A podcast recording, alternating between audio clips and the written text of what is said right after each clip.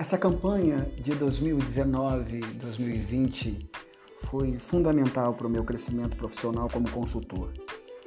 É, nesse período, nós tínhamos o desafio de fidelizar um grande número de clientes e avançar em áreas, na minha setorização, de difícil crescimento. E foi fundamental a formação que nós tivemos na última convenção sobre as perguntas diagnósticas, saber como abordar o cliente, saber como, é, a partir das perguntas diagnósticas, definir o seu alvo e aonde você deveria atacar e qual o melhor negócio propor. A partir dessa ferramenta, eu consegui avançar, crescer e efetivar minhas conquistas.